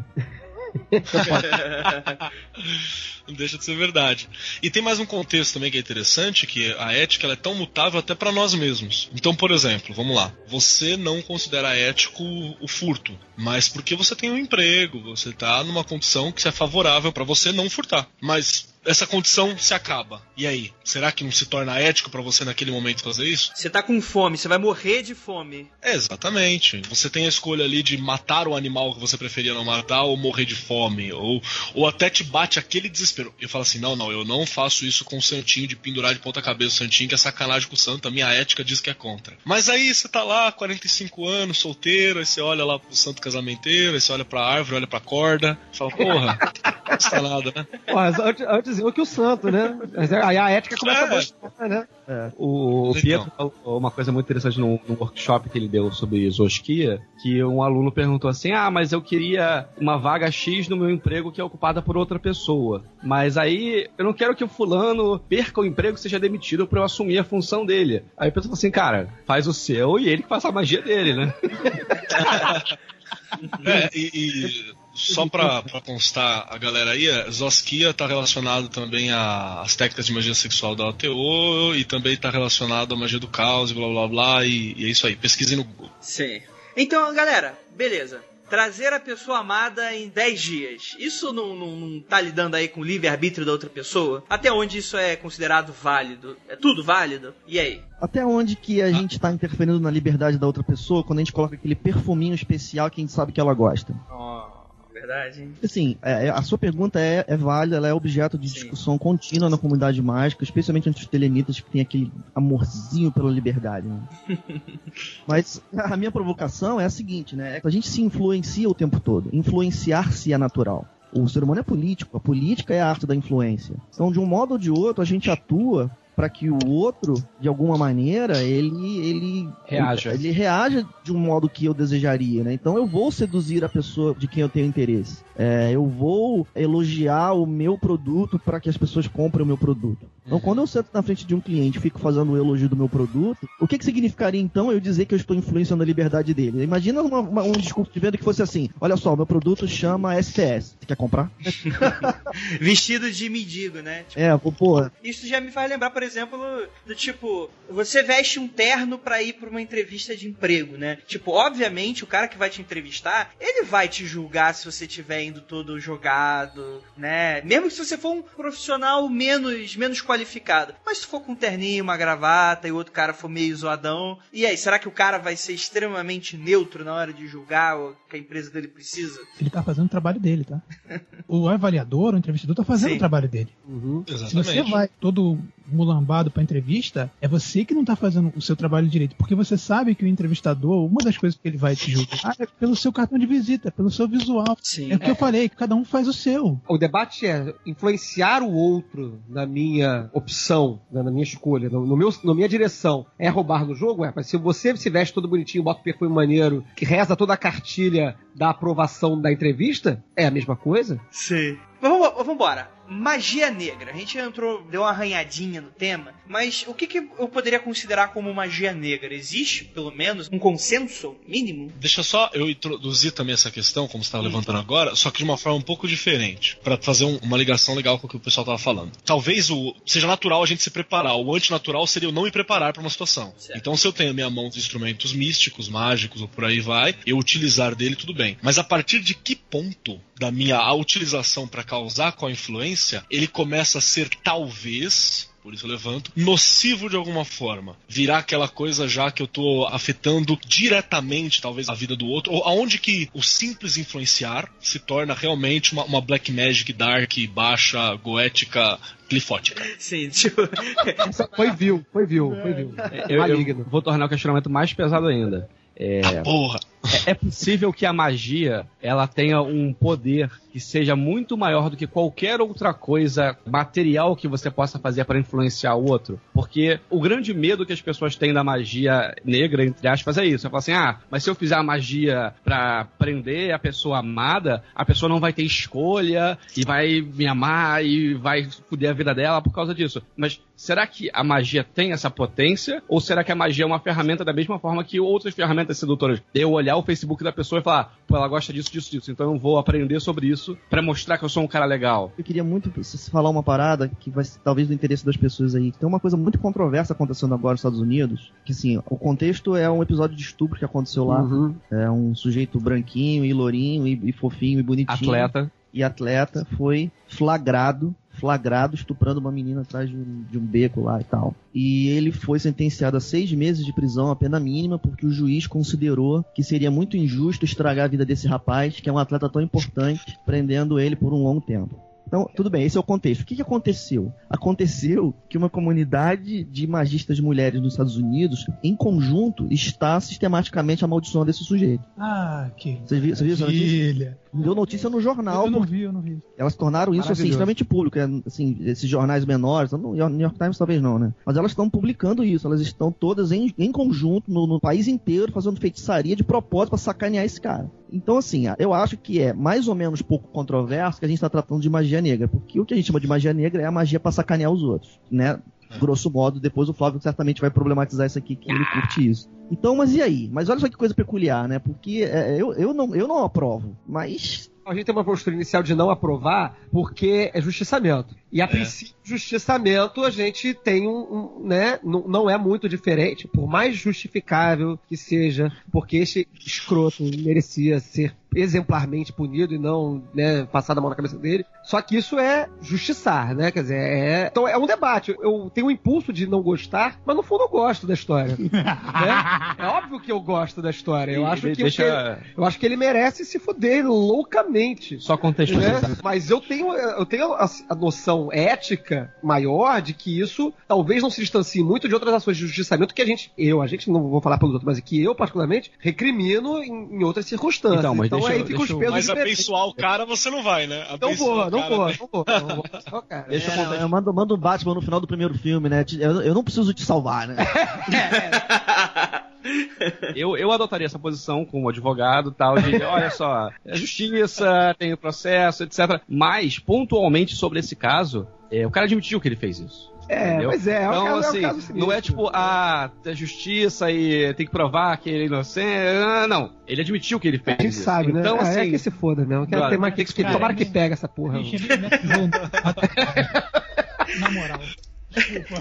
Mas, É, mas, mas voltando à magia negra, porque a gente, tá, a gente tá aqui relativizando a magia negra. Não, porque eu vou fazer, eu vou fazer o cara se fuder, mas ele merece. Olha só, né? vou- vou deixar- Mas quando a gente faz assim, eu não gosto, eu sou, eu sou coisa ruim, eu sou uma pessoa invejosa, eu sou, eu sou um escroto, e aí eu aprendi a fazer várias paradas mirabolantes, de botar o nome da boca do sapo e deixar o sapo morrer, e aí o cara vai pro buraco junto. Eu faço isso contra outra pessoa, gratuitamente. E aí? E aí? Assim, a gente tem duas coisas se cruzando aqui, né, no assunto, né? Que é o caminho que a gente tomou falando sobre a ética, e aí quando a gente fala de magia negra, a gente toca na ética. A expressão magia negra é usada para problematizar atos de dizer que eles são atos antiéticos. Então, por exemplo, lá no caso dos Estados Unidos, é, rigorosamente falando, no sentido tradicional, o que as meninas estão usando não é magia, não é magia negra. Elas estão usando magia do caos. Elas estão usando processos sigilares e os processos sigilares que elas estão usando é uma galera do rolê da magia do caos. Ele é genérico. É a No mistura caso de dela. magia do caos com Witchcraft. É, isso mesmo, isso mesmo. Elas estão fazendo um- uma, uma bruxaria lá desse sentido. Em outro lugar, em um outro ambiente, o que a gente vai chamar de magia negra não é especificamente sacanear o outro. É, por exemplo, vamos ao pacto com o demônio. Vamos logo pra lá, porque a gente já tá um tempo aqui. Tá A chegando, pessoa né? faz um pacto com o demônio pra enriquecer, essa pessoa ainda não cometeu um ato antiético na sociedade. Então aí a gente vai ter que descobrir qual que é o problema. Qual que é o problema dessa pessoa fazer isso daí? E aí, certamente, temos que responder a pergunta o que, que significa um pacto com o demônio. O Eliphas Levi, no- quando a gente gravou um programa de magia negra, eu fiz o mesmo comentário. O Eliphas Levi, no- na obra dele, ele faz uma leitura da magia negra em que ele coloca o seguinte: a magia negra, ela se caracteriza por um ato onde você opta por destruir a si mesmo com o propósito de realizar alguma coisa. É, por exemplo, ele coloca o- o- a questão do, do Grimório do Honorius. Alguma pessoa maligna tomou o nome do Papa Honorius, colocou num Grimório de magia negra, e esse Grimório de magia negra, ele elabora uma cerimônia de pacto com o demônio. Essa cerimônia, ela é uma sequência de atos desumanos. A cerimônia é uma sequência de atos desumanos. Você sistematicamente comete atos totalmente desumanos, incluindo atos que pra mim seriam tranquilos, mas para uma pessoa da França do século XIV seriam absurdos, como, sei lá, botar a cruz de cabeça pra baixo, sacanear a missa e tal. Então a pessoa, através de uma série de atos totalmente desumanos, ela vai obter o efeito que ela deseja. O que, que o Levi coloca? Que o que está acontecendo ali é uma destruição da humanidade. O que caracteriza a magia negra, na opinião dele, neste caso, é o fato de que aquela cerimônia, para conseguir o que ela vai conseguir, paga o preço da humanidade daquela pessoa. Porque ninguém consegue permanecer ser humano tendo cometido aquelas atrocidades. E aí, assim, se a gente for levar isso pro coletivo, né, quer dizer, é também uma, é uma preocupação de preservação do coletivo. No sentido de que se todo mundo fazer magia negra, todo mundo vai se desumanizar a um ponto de que a sociedade se torna inviável, né? Tem uma questão que eu acho que é interessante a gente colocar aí também. Será que o ato dessas meninas aí, desse grupo de Witchcraft e, e Magia do Caos aí que estão fazendo, não estão protegendo uma certa humanidade que foi deixada de lado pelo jurista? Exato. A atitude do Ah, jurista. Pô, é, ela, ela acabou ofendendo uma galera. O juiz fez magia negra, então. É isso. É, que ele tinha mão. Que ele tinha Ele usou o poder é, dele, né? Ele usou o poder. É, Jurismo negro. Mas, Andrei, você falou uma parada irada agora. De fato, assim, o poder do, do juiz é o poder que ele tem à mão, né? Qual é o poder dele? Ele tem o poder da liberdade, né? Ele tem o poder da justiça, né? Da, da justiça daquela sociedade. Ele exerceu aquele poder de forma, podemos acho que todos concordar, de forma absurda, horrível, né? Execrável. execrável. Então a gente vai fazer a justiça com as próprias mãos, né? Quer dizer, a sociedade vai tomar o- a justiça para si, através dos mecanismos que aquela sociedade possui, Sim. através de amaldiçoar o cara. Então, assim, né, eu concordo. eu só concordo com, com ressalvas porque a gente, a gente não concorda muito diretamente com as coisas, a gente acaba dando um, um, um- pano para outras paradas. Então, assim, concordo. Nesse caso, tá ali, de geral, legal. Mas eu volto à pergunta. A magia ela é mais poderosa do que qualquer outra coisa concreta que você possa fazer? Isso é Sinceramente, imensurável, isso é, é- imensurável. é- é o, que que, é, o que que você poderia fazer, então? Não, eu- o que eu tô falando é, se eu faço uma magia pra amarrar uma pessoa pra ela ficar afim de mim, isso é mais poderoso do que todos os outros recursos que eu posso usar pra seduzir ela? A gente se rodou, rodou. Na verdade, gente bateu muito de ladinho na magia negra, né? A gente bate- bateu com uma pena muito, muito leve. Mas eu queria antes falar uma, uma última coisa, assim, sobre, sobre magia negra, antes da gente mudar. Se, ou se o Andrei não quiser mudar, enfim, fala uma, uma outra coisa aqui. O Levi dá essa definição de desumanização do homem, né? De retirar a humanidade do ser humano através de um ato, de atos, né, terríveis e tal, que tornam ele vil. E há uma preocupação de que, se todo mundo fizer isso, a humanidade inteira será vil.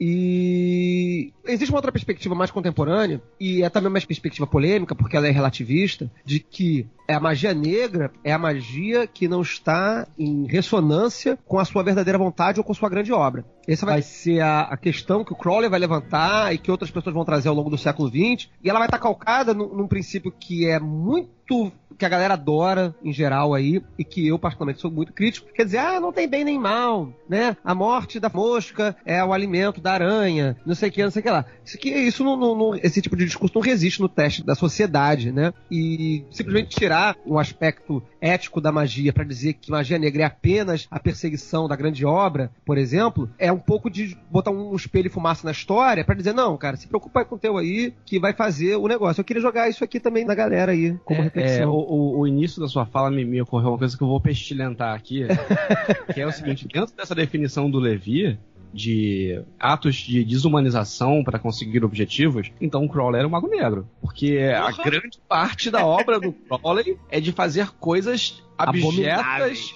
para seja para os objetivos dele, como crucificar Han, ou outros para chocar a sociedade, mas de alguma forma eram todos atos para destruir o que a sociedade na época encarava como humano. Olha só, a bela treta. Então, o Crowley, ele se denominava o profeta da nova era, né? Profeta Grande do novo besta. éon. A grande besta 666. Então, na visão dele, ele estava exercendo o papel dele de chocar a realidade e expor aqueles excessos, mas com um sentido direcionado. Né? Então, quando ele crucifica Han, na verdade, é porque o valor gemático da palavra frog é o mesmo valor gemático da palavra Jesus. Então, ele faz toda aquela encenaçãozinha e tal para dizer que o Jesus se ferrou e ele crucificou o Jesus. É, mas Então, o sapo morreu, né? Não, mas É, ele comeu a, que não a- deixa de ser a- uma a- desculpinha no mesmo nível da mosca ali, que tipo, É. é, uma Sim, desculpinha. mas, mas, então, o discurso do Crowley tem esse sentido, e aí, é, se você parar pra pensar e falar, ah, não, mas então influir na, na, na liberdade alheia é um ato de magia negra. Aí eu falo, tá, mas aí eu fiz aquilo ali pro senhorio escolher a minha proposta lá do, do apartamento e eu nunca trazia um aluguel. Aonde tá a magia negra nisso? Ele não quer receber na- no prazo, no dia? Você tá dizendo da, da influência na vontade. A gente vai estar É. sempre influenciando a realidade. Não, então- É, ocasionalmente a realidade será a vontade de alguém. Eu acho que o problema de caracterizar a magia negra pura e simplesmente na, na manipulação da vontade ou- é pouco, é pouco. Eu acho Fica muito difuso, né? que isso é, é. Isso é muito interessante, porque é, o que vocês estão falando, todo esse debate, que é tipo, é o tipo de debate que você vai escutar, ouvinte, dentro do podcast Foco em Pestilência. Que é o seguinte, todo mundo é, jogando esses argumentos e, e pega e puxa, vai, flexibiliza. E isso é interessante porque eu acho que se a magia se propõe a ser algo tão complexo perante a sociedade, eu acho que é isso, cara. Então, se hoje em dia a gente de- debate política e cada um tem o seu lado, cada um tem a sua opinião, e é isso aí, eu acho que a magia também ela precisa ser complexa, né? Nesse sentido. Faminto por causa da última missão. O mago quer lanchar. Traça o rumo do prazer pro habitual lugar. Ele é o mago, o místico mago.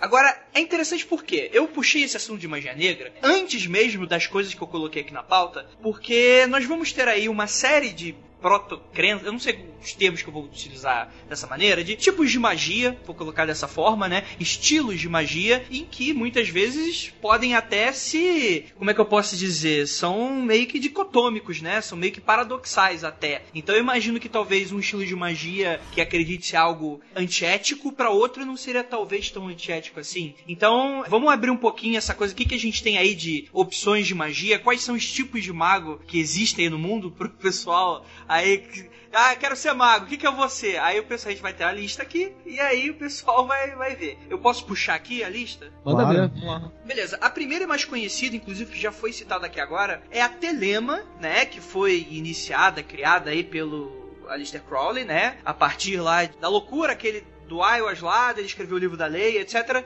O que, que é um telemita, o que, que é a telema, de maneira bem resumida, tá certo? E que, que tipo de prática mágica a gente tem dentro disso, desse sistema? Eu tenho uma pergunta e é pro Andrei, o host desse podcast aqui. Qual é o nível de zoação que a gente pode fazer a essas que você falou isso. Só pra saber. É o nível não me processe? É, ou, ou- Qual é que é? Não, esse é sempre o ideal, Keller. Na verdade, você já tem que estar ajustado pra isso. Se você já não tava, a gente tem um problema aqui agora, porque, né? ok, ok, não só pra Você saber. pode entender que assim, nós como telemitas, as coisas que a gente mais zoa é a telemita. Certo? Eu, eu, vou dar, eu vou dar um posicionamento meu. Da primeira vez que eu escutei falar sobre Telema, quando eu era adolescente, foi naquele livro lá do Trevas, do RPG lá do Del Deb, né? Que é aquilo, faz o que tu queres, será o todo da lei, que essa questão da liberdade e tal. Só que aí, eu tenho uma crença pessoal que é a mesma coisa que eu levo pro âmbito político. Eu não acredito que o ser humano é o tipo de, de gente que é muito pra ter liberdade, porque você já começa a ter aí Ditador. Exato, não quero nem saber. Porque, ó, eu vou ser bem claro aqui que inclusive pode dar muita merda aqui pros ouvintes que estão escutando isso. Não tem nada a ver de autoritarismo nem nada disso. Só que eu acho que a liberdade total, eu acho que ela começa a ser um pouco complicada quando aquela questão de, ah, sua liberdade vai até onde influencia do outro. E a Telema prega muito essa coisa de tem que ser liberal, tudo é liberdade, etc. Que eu não vejo até dado momento problema. Só que na cabeça de um cara que é meio dodói, que é meio psico, isso aí já começa a permitir uma, uma entrada, umas possibilidades que são meio complicadas, né? Como é que funciona isso? Ai, Cê- ô, cê- André, acho que você não tem ideia eu vou te falar. da ferida que você meteu o dedo. Assim, a gente tem lá no Facebook a comunidade Telema Brasil, né? Eu sou o moderador dessa comunidade, né? Então eu posso dizer que eu sofro semanalmente a liberdade dos telemitas, né? E- É um programa inteiro só pra falar sobre Telema e liberdade, maluco. Porque aí fudeu. É, assim, eu, eu vou, eu vou eu vou contar uma história pra vocês aqui, eu acho que você vai curtir, né? Teve uma vez que um sujeito entrou na Telema Brasil, aí ele copiou uma gravura, era uma, era uma reprodução artística de uma fazenda de café, e havia, havia então a cena de um escravo sendo torturado, Chicoteado. chicoteado, né? E aí ele colocou esta foto e citou do livro da lei a frase: Os escravos servirão. E aí. é, que é uma frase que está assim no texto, altamente controversa, difícil de entender, porque, em particular porque ela é, a jogada é assim. O parágrafo é enorme. Essa frase é a única frase que as pessoas gostam de reproduzir. Então, eu perguntei para essa pessoa assim: você acha que a pessoa forte, ela, pelo fato de ser forte, pode fazer o que ela quiser? Aí o sujeito deu a entender que sim, eu bani ele da comunidade. tá ensinado, né? Obrigado por ter concordado. E, né, porque a, a- a- a- você vê, a, minha- a resposta, a, porque a- a minha provocação aí, e a natureza da minha resposta é a seguinte: um texto como o livro da lei, ele é tipo, né, um texto místico, né? Então, a natureza desse tipo de texto é provocativa. Então, quando um texto diz pra você que você tem que fazer o que você quiser, aí, aí a gente pega isso daí e vamos então reescrever a Constituição, acho que não vai dar certo. Não vai dar certo isso daí. Porque a provocação ela é útil na sua característica de provocação. Se o sujeito acha que ele é forte, pode fazer o que ele quiser, o que acontece quando ele encontra comigo? Porque eu sou forte. Eu sou forte, sou bem treinado. Como é que vai ser? Aí a gente precisa refletir. Né? Uma vez eu apresentei esse negócio pra um colega de trabalho e ele ficou super chocado. E na semana seguinte, quando a gente bebeu de novo, ele parou pra mim e falou assim: Cara, eu tô meio bolado com você, né? Porque a sua vida deve ser super difícil. Aí eu falei: Por quê? Ele falou: Cara, porque se você faz tudo o que você quer, quem que te diz o que fazer? Nossa. Com base em que você decide as coisas? Ah, isso é uma colocação extremamente válida. Peraí, peraí, você tá me dizendo então que os telemita não faz o que quer? Ah! Cara, não vale isso. Que isso? Ele faz a sua vontade, Não, é- apenas isso e nada Eles, mais. eles gostam de dizer isso na internet, né? É igual uma pessoa que vai na internet e escreve um textão pra dizer pros outros que não se importa com a sua opinião. Você repara só, eu vou na internet Sim, escrever um sim. texto de cinco parágrafos pra dizer pra você que eu não me importo com o que você pensa, querido. É que assim, essa colocação do livro da lei, ela é bem interessante porque esse tipo de coisa dá problema. E assim, não é coisa do livro da lei não, gente, é Bíblia. Bíblia, tu, tu abre a Bíblia, vem nego e dá a entender o que ele quiser por ser conveniente pra ele. Então se o cara é um racista, ele vai colocar ali a ideia, ó, é isso aí, tá aqui, ó, tá aqui, tá escrito aqui, então eu posso fazer, né? Minha colocação é que é a seguinte, eu acho que eu entendi quando existe essa frase os escravos servirão, né? Se eu, eu tô falando aí de liberdade, nós somos a liberdade, cada um faz o que quer, mas a pessoa escolhe não seguir a nossa ideologia, então eles são os escravos, eles vão servir, eles vão passar o resto da vida deles todos, tipo, na rotina deles. Eu imagino que é isso que deva significar, ou pelo menos essa é a minha leitura. Eu não tô querendo falar o que o Crowley tentou falar, tá, gente? Calma. É uma leitura que eu, por exemplo, poderia fazer. E aí vem a, a expressão foco de É pestilência, nome né? podcast, é. A expressão foco de pestilência, ela, ela ocorre num texto pequenininho, que é um comentário do livro da lei, que o Crowley escreveu quando ficou muito puto, porque um outro cara resolveu dizer o que o livro da lei significa. Aí ele ficou puto com o cara, porque o cara não estava autorizado a fazer isso, e escreveu um comentário pequenininho dizendo assim: Todas as pessoas que leem este livro devem queimá-lo imediatamente depois. Após a primeira leitura. Quem Porque- discutir o conteúdo deste livro será um foco de pestilência. Como é que é? É, o estudo desse livro é proibido. Aqueles que discutem seu conteúdo devem ser evitados como focos de pestilência, né? É, e a gente, como a gente isso semanalmente, E a aí, gente- e aí ele, é, pois é, e aí ele fala no- na frase seguinte que toda e qualquer discussão da lei deve ser feita com base nos escritos, cada um por si. O problema do da Telemann, né, é porque é um texto complexo, né? A, a gente pulou um pouco assim pra quem não conhece, né, da rebobinada rapidinho. Telemann, simplificando muito assim, é uma filosofia, tem gente que não gosta de usar essa palavra, mas pra fins de explicação, explanação geral funciona. Ela é uma filosofia que tá calcada num livro base chamado Livro da Lei, que então, lá são três capítulos que foi escrito lá pelo Crowley lá doidão recebendo uma entidade. E esse livro é um livro extremamente complexo no sentido da simbologia que ele emprega, né? Então ele tem várias frases como essas de os escravos servirão, a lei do forte é a nossa lei, a alegria do mundo, entre outras coisas que estão lá, que são pratos cheios para todo tipo de maluco, por exemplo, fazer uma interpretação alucinada e justificar qualquer tipo de sandice. E até aí a Bíblia tá junto nessa treta, né? a Bíblia faz a mesma merda, né? E você tem gente de boas e tem gente fazendo merda, matando gente aí ao redor do mundo e tal. Então, Mas como o pelo livro menos não tem uma pancada telêmica no Congresso, então. Ainda, ainda. Vamos, vamos chegar lá um dia. Não, não vamos. Dependendo do senhor Feliciano, a gente vai derrubar o governo antes. Toda bancada tem um Feliciano, né? Impressionante. Vou- Vou falar pra vocês que essa pilha do senhor Feliciano começou exatamente aí. Que a gente precisava ter o nosso anti-Feliciano. E aí a gente tem o senhor Feliciano, que é Feliciano de fato, mas enfim. E então, o livro da lei, ele como um texto inspirado, né? Um texto religioso, de certa forma, né? Um texto que a gente considera santo, ele é um texto críptico. É um texto que merece ser interpretado cada um por si. Então, por isso que a gente fala que a lei tem que ser interpretada cada um por si, à luz de. Né? Ninguém tem que ficar chegando pro outro e falar: olha só, escravos servirão significa que você vai ter que pegar e escravizar geral. Porque a galera que quer ser escravo, tem mais é que ser escravo mesmo. E não tem que fazer isso, entendeu? Não tem que ficar vendendo interpretação do livro da lei pra todo mundo, entendeu? Então é aí que começam algumas tretas, porque tem gente que interpreta do jeito que quer e geralmente Sim. quem interpreta da forma mais calafobética é quem faz mais barulho, né? Quem tá de, de boas, tranquilão, né, no baile, não tá fazendo barulho, só faz barulho quem tá fazendo merda. Sim. Qual é a magia do telemita? A magia do telemita, pois é, cara. Qual é a prática dele? Olha só, no livro dali ele fala que, no, no meio do êxtase dele, ele fala, então escreve pra nós as ordárias, os rituais e a lei. Diz pra gente qual é. Isso é no primeiro capítulo.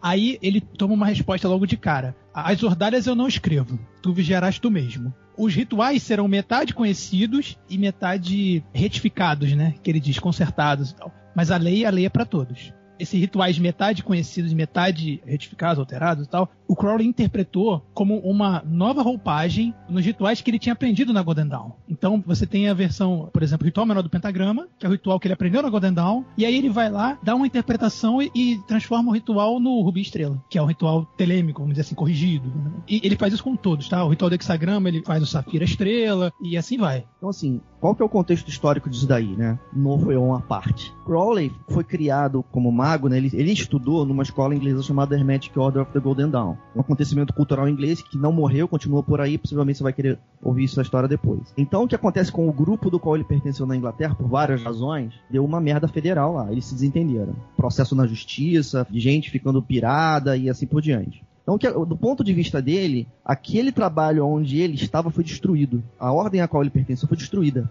Quando ele e os colegas próximos dele decidem que eles vão ressuscitar aquilo ali, a experiência pela qual eles passaram é vamos reconstruir a ordem. É muito transversalmente a toda essa ética. É, de certa maneira, aquilo que a gente chama de magia telêmica é a reconstrução que ele fez da cultura que ele recebeu e que sofreu uma ruptura histórica. Não foi uma opção aquilo que aconteceu ali. Foi, uma, foi um desastre social aquele negócio. As pessoas entraram em um conflito profundo na Inglaterra lá na- na- no trabalho. Então, assim, a opção que ele tinha era como certas pessoas optaram. Então, novamente, tem pessoas que estão trabalhando a Golden Dawn tradicional no mundo hoje. Ele não fez isso. Ele disse, então, quer saber? Estou aqui autorizado pelos mestres secretos, eu recebi um livro da lei, ele diz que eu posso, então vou pegar toda essa tradição e vou fazê-la de novo. E aí ele apresenta para o futuro, né, para a descendência dele, a tradição ocidental, mas reconstruída. Então a isso a gente chamaria de magia de Telemann. É, eu, eu queria colocar aqui, é, eu vou, vou pular o chilique que eu ia dar sobre liberdade. Pra,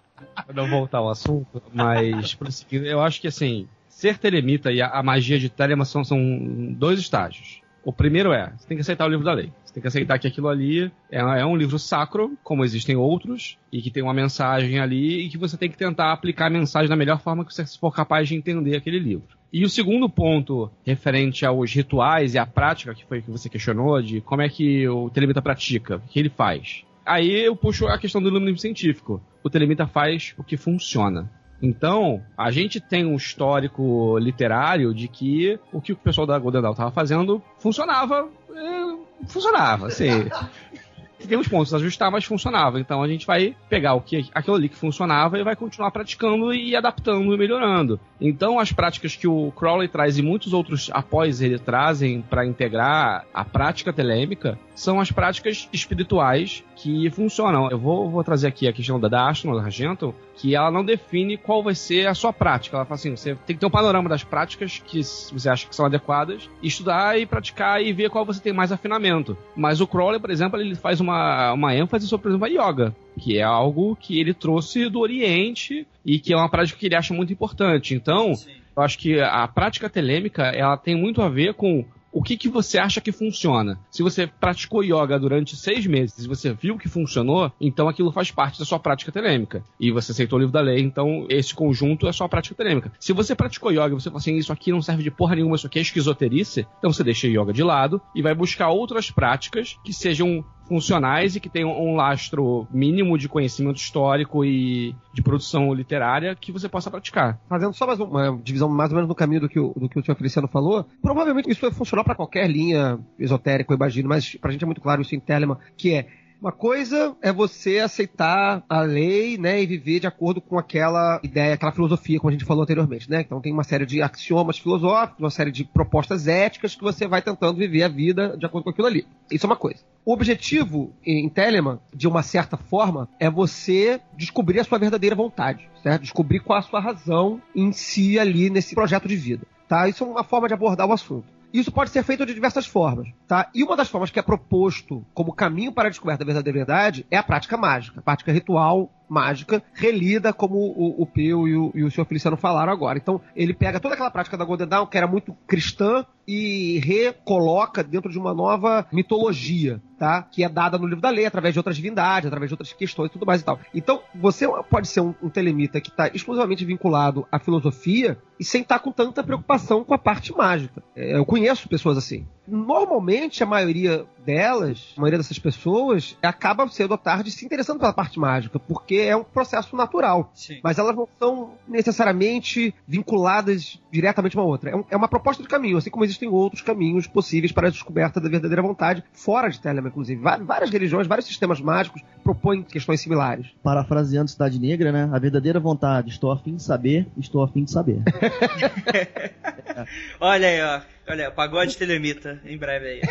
Tem um terceiro viés aqui que eu queria trazer, que talvez ajude a gente a, a colocar a Telemann não ao lado da Golden Dawn ou do Caos, mas ao lado da Wicca e outras expressões desse tipo, que é a sua própria mitologia. Então, por exemplo, o sujeito líder, né, o Crowley, ele teve uma série de visões impressionantes que, a partir das visões impressionantes, produziu-se toda uma literatura simbólica. Então, ele traz um- uma série de, de elementos simbólicos pra gente. Ethereum, Babylon, Caos, Coronzon, essas figuras são figuras simbólicas que ele traz pra gente. Então, de certa maneira, né, de certa maneira não, eu diria por um outro viés, o que caracteriza então a magia do Telemita? O que caracteriza a magia do Telemita então é que ao invés dele trabalhar com Apolo, Isis ou sei lá quem, ele trabalha com Babylon, Therion e Coronzon. Dessa forma, nessa visão, a palavra Telemann enquanto adjetivo caracterizador, ela trata de todo um universo simbólico que é típico daquela literatura, né? O livro da lei, o Visão e a Voz, uma série de outros textos que propõem essa mitologia própria e aí a pessoa vai mergulhar nesse mundo simbólico para, como você colocou anteriormente, fazer a sua narrativa com essa linguagem. Então essa é uma característica que vem no Telemita. Então aí talvez a gente colocasse Telema do lado da Wicca, porque você vê que os Wiccas eles narram a sua experiência com a linguagem lá do paganismo europeu, enquanto que o Telemita ele não vai optar por narrar a sua experiência pela linguagem do paganismo europeu antigo. Ele vai parar de falar do paganismo antigo e começar a falar uma espécie de paganismo novo com base nessa literatura que é uma literatura nova. Saquei. Vamos pular então. Vamos, vamos dar um pulo aqui. Eu sei que tem muita coisa pra ser falada. Que o editor do programa nos salve. Por favor, por favor. Já estou aqui desesperado. Parte 1, parte 2. O Levi, que é o nosso editor aqui, tá feliz que ele não vai ter que editar esse programa. na verdade, na verdade, eu temo que não vai dar muito mais tempo de gravação. Queria fazer, tipo, uma lista aqui toda de magia, etc. Só que não dá porque vocês falam muito.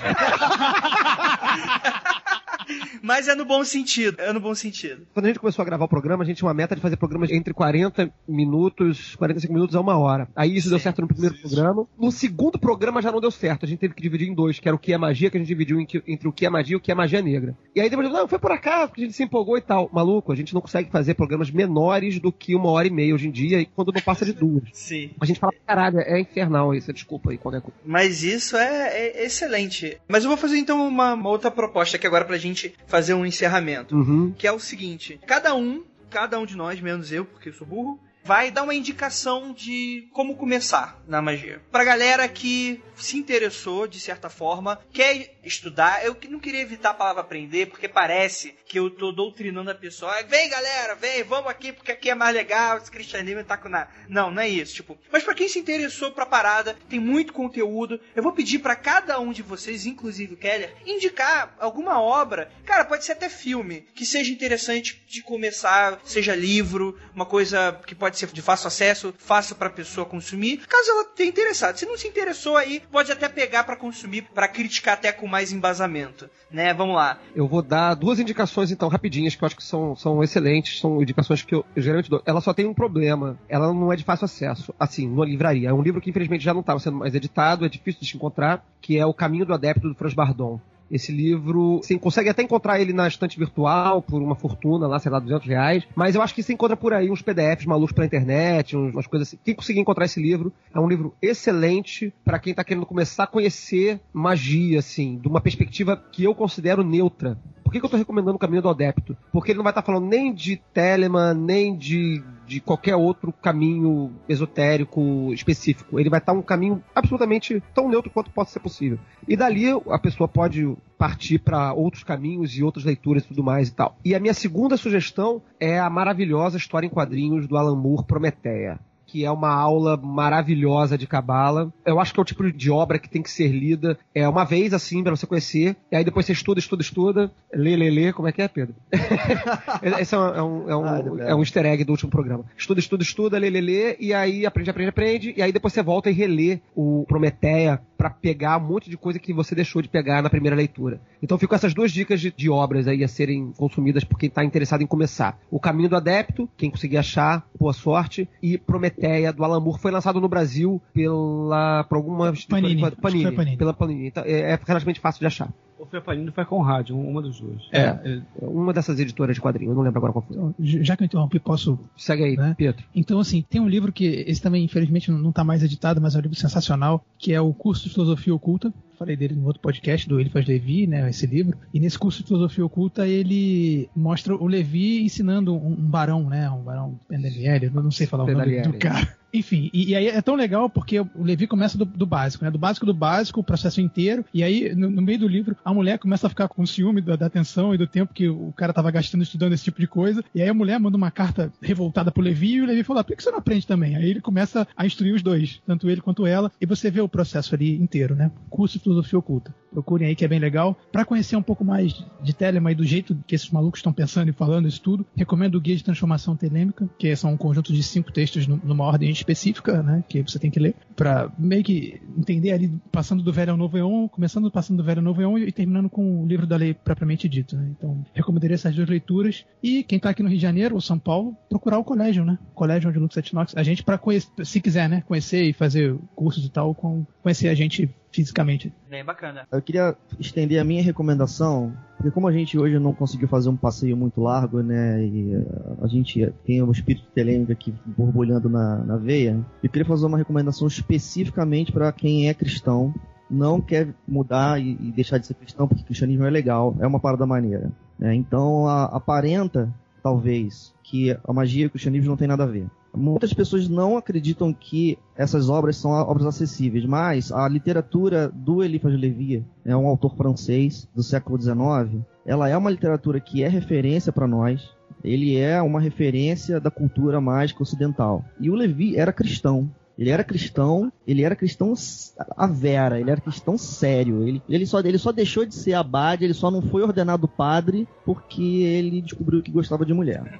A, colocação é sacana, mas ele realmente se apaixonou por uma mulher e aí ele, ele não, não se entendeu mais a- adequado para receber a ordenação. Enfim, e ele era cristão. E nas obras de magia dele, ele faz a, a apologia ao cristianismo, ele, ele, ele explica como que para ele faz sentido ser mago e ser cristão, e além disso, obviamente, ele, ele dá a opinião dele sobre o caminho das pedras. Então eu acho que essa é uma recomendação legal. Bacana, bacana. O livro do, do Eliphas Levi que me tocou é o Dogma e Ritual da Alta Magia. Esse livro é de fácil acesso porque a Madras, eu acho que ela reeditou recentemente e esse livro é acessível. Os outros livros deles são fáceis de achar pela Madras ou pela Pensamento. Talvez alguns da editora Pensamento estejam esgotados, mas são fáceis de encontrar em sebo. Bacana. É, eu acho difícil porque, assim, pra uma pessoa muito crua nesse campo que tá entrando agora, eu, eu não, não penso o que eu poderia recomendar. Porque eu pensei assim, Dogma Ritual da Alta Magia nem pensar. É, A gente, a gente tem essa briga interna aqui. É, aí eu pensei, então, é, o, a magia de Alistair Crowley e do Domino do Cat, mas também é- ele é um guia pra quem já tá dentro, não é um guia pra quem tá começando. Aí eu pensei, ah, a Cabala Mística de um Fortune, que é lindo, maravilhoso, mas é sobre Cabala, não é sobre assuntos esotéricos, etc, etc. Pensei no livro que tá em cima da mesa agora, que é a Golden Dawn, a Aurora Dourada do Regardier, Israel Regardier. Mas é um, é um tijolo e é meio que um manual de operações mágicas. É legal pra você assim, ah, eu quero aprender. Então ele vai te dar umas liçõezinhas sobre astrologia, sobre símbolos, etc, etc, etc. E também ia citar o, o Passando do Velho ao Novo Eon, do, do Achad, que foi o primeiro texto do Guia de Transformação Telêmica. Então, como alguns já foram citados, outros não são tão recomendados, eu diria assim, cola com a galera, assim. Telema Brasil é, é um pandemônio, assim. A gente diz que é, que é o parquinho dos delinquentes. Porque a galera entra achando que vai ser, tipo, super sério e é só zoeira, ali, xingando. É um inferno ali. É Mas é absurdo. demais. Mas assim, pra mim, pelo menos, eu acho que o que foi mais enriquecedor em toda a minha jornada foi o convívio com pessoas das mais diversas. Assim, não, não se restringe a um ciclo só, a uma galera que curte uma filosofia ou um grupo, cola com os caueístas, cola com os teremitas, cola com os umbandistas, conversa e vai bebendo e conversando e uma hora você vai se achar. Outra coisa, não leia o livro da lei também. É, assim, o primeiro capítulo é excelente, maravilhoso, mas aí os outros dois são pavorosos e você vai falar assim, que merda, não quero essa merda. Nós somos telemitas Espera e, lançarem o filme, né? Espere lançarem o filme. É o livro da lei, é um livro. É, é, assim, eu, eu- eu entendo a, a recomendação do seu Feliciano. O livro da lei é um livro que assusta corações incautos, assim, mas é- tem, tem gente que precisa ser assustada. Eu só queria ah, salientar que o senhor Feliciano ele disse que não ia recomendar e recomendou, sei lá, cinco livros. Muito bom, Feliciano. Você roubou na- na- no jogo. Foi, né, Parabéns. Eu não respeito as regras de nenhuma autoridade. Então, acho que o pessoal já falou assim de, de vários livros que seriam ideais pra, pra galera se relacionar com isso. A dica que o senhor Feliciano aí falou, que de colar com a galera, eu acho que é uma das mais importantes. E inclusive colar com galera realmente diferente, porque quando você cola com os iguais, você não tem um crescimento assim tão enriquecedor, né? Muita coisa da própria prática mágica, por exemplo. Tem um velho ditado que eu até falei, acho que em um dos podcasts passados aí, que você é um magista, fudidão, bonzão, mas na hora que a coisa aperta você não sabe o que fazer, você chama um amigo umbandista pra fazer a magia e tirar o, o BO que você convocou. Então, talvez é, é uma coisa interessante pra você ter essa troca. Mas de dica, eu deixo primeiro sobre magia do caos também, bem introdutório, que é o Pop Magic, que inclusive tem programa do pessoal do de um tal aí de PQP aí, PDP, foco de algum lugar, FDP, alguma coisa assim. Eu não, não sei quem são esses caras não. Mas eu aconselho a dar uma olhada, que é do escrito pelo Graham Morrison. Com todas as ressalvas que tem ao, ao Graham Morrison também, né, cara? É bem legal. Chafurda na lixeira do Alamu. Do Alan Moore, mas é. Porra, chafurda pra caralho, assim, chafurda muito. Aí, eu indico também o The Psychonaut Field Manual, que é do Blue Fluke. Você encontra, é o manual de campo do psiconauta. Acho que tem o primeiro ou segundo capítulo traduzido em português aí, que é bem legal, é uma história em quadrinhos, é desenhado, é uma introdução bem legal, as principais práticas mágicas, assim, para você fazer. É bem simplesinho, não tá relacionado diretamente a nenhuma religião específica ou a nenhuma filosofia específica, exceto a magia do caos, que na verdade é uma meta, um metasistema, né? Ele não é um sistema próprio, ele é um sistema que amalga- ah, faz uma amálgama de outras coisas. E a galera indicou alguns quadrinhos, né? Também. E eu acho que quadrinhos é, é- é uma ferramenta mística, assim, de níveis, de níveis absurdos e super eficazes. Qualquer coisa do Sandman é interessante, qualquer coisa do Alan Moore é interessante pra você dar uma pegada também. E eh, Os Invisíveis eu gostaria de, de indicar, do Graham Morrison. E o Incal, que é escrito pelo Alejandro Jodorowsky, desenhado pelo, pelo Moebius, que assim, é, é incrível também. O Jodorowsky, ele tem uma linha que é particularíssima dele, assim, de magia. Tem, tem muita simbologia e tal, mas é particular dele, é, é única do cara. Então é muito interessante pra você ter esse desenvolvimento. E eu vi aí a galera do, do Mundo Freak, a galera do Foco de Pestilência, tem alguns anticasts que tratam sobre também, tem vários programas interessantes aí, que é pra você não, não, não fazer pacto com qualquer demônio que você encontrar na vida aí. Só com o demônio certo. assim. Bem, galera, eu acho que é isso. O papo, ele ficou bem louco, né? Vamos esperar pra ver se o editor, né, ele ajuda a gente também, né? Salva, né, a bodega. Mas, cara, eu gostei muito, principalmente porque eu acho esse um assunto extremamente fascinante pra ser discutido. Cara, a gente sempre esbarra nos mistérios, a gente sempre esbarra nos nossos papos. E eu acho interessante, e como sou eu que manda essa porra, sou eu que, que escolho os temas. Não gostou, faz o teu. É. Sacanagem. É isso, gostaria de agradecer muitíssimo ao podcast Foco de Pestilência que está aqui, a todos os seus integrantes, todas essas pessoas lindas, maravilhosas. Obrigado. Nós que agradecemos o convite. Foi muito legal. Foi suado gravar isso aqui, né? Que a gente teve. Eu, eu tive uma série de problemas aqui pra regravar. Mas valeu cada segundo aqui. Foi muito legal participar com vocês. Obrigado pelo convite. E estamos à disposição pra outros programas também. E também estão convidados pra gravar com a gente. Só uma pergunta pra fechar aqui. Vocês se divertiram? Ah. Opa, o importante é isso. O riso exaltado ele é essencial, né, cara? Então. É, riso exaltado, langor. Exatamente. Olha aí, ó. Isso aí é só pra quem é mago, entendeu? Porque eu tô boiando aqui.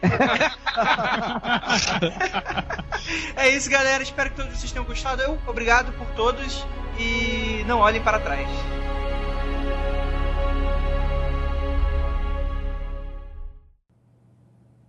Uh, quanto tempo eu fiquei dormindo? Três dias. Você tem uma cama, sabia? Tô com uma fome? Tem que comer alguma coisa. It's a kind of magic. A kind of magic. One dream, one soul, one prize, one goal, one golden glance of what should be. Que, eu vou fazer com essa. Cadê? Fazer com essa tal liberdade? Se esta solidão pensando em você. Eu nunca imaginei sentir esta saudade. Não lembro o resto da música. Meu coração não sabe como te esquecer.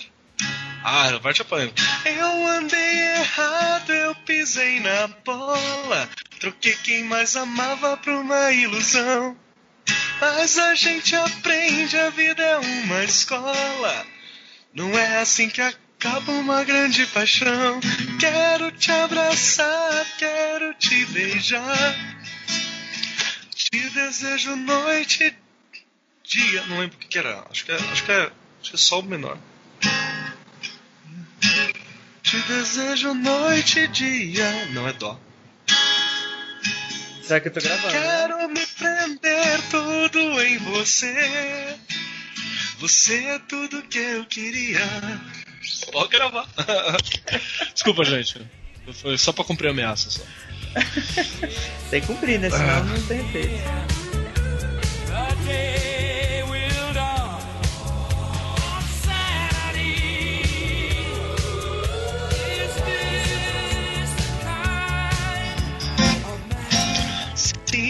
Dia alguém mandou ser o que sou e não gostar, não sei quem sou e vou mu- mudar.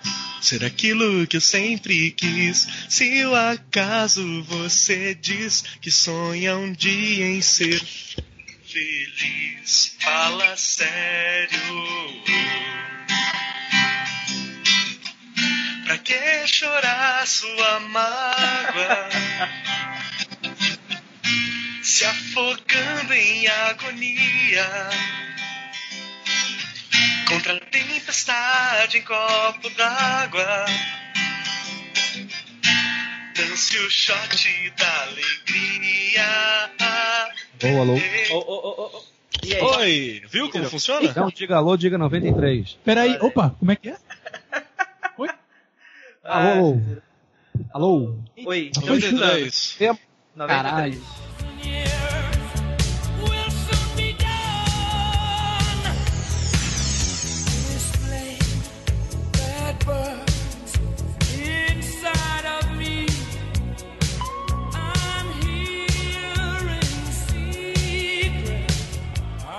Se você procurar no Fotolog, você acha o juramento do Pietro. Ah, é, cara, os caras roubaram, aqueles caras da Pelotas Esotéricas roubaram, cara. Eu vi, depois tá em outro site, cara. O, o Fotolog saiu do ar, né? Que doido. isso já Voltou, tá- voltou. Voltou? Voltou. Caralho, tem que cancelar minhas fotos. É mesmo, cara.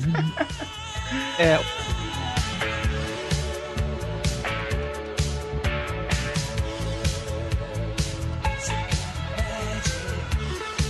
E aí o cara vai pro buraco junto. Eu faço isso contra outra pessoa, gratuitamente. E aí? E aí? E aí? Eu vou, eu vou fazer uma coisa que eu aprendi com você agora. Eu, eu aprendi com o Flávio. Quando você lança uma, uma questão assim meio complicada, você olha pra direita e fala, Peu. Ih, cara, olha aí, velho. Ainda bem que- É por isso que eu fico hoje no já. canto do Flávio, é por isso que eu fico no canto da mesa. Eu sou destro, eu viro pra cá. Porra, olha só, cara.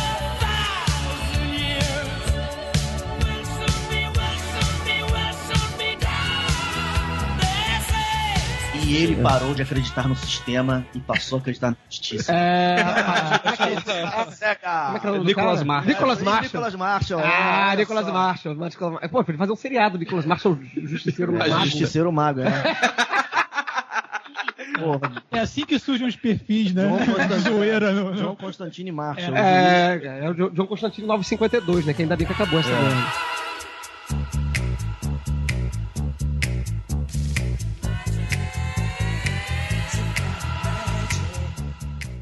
Valeu, galera. Um abraço. Valeu, valeu. 93.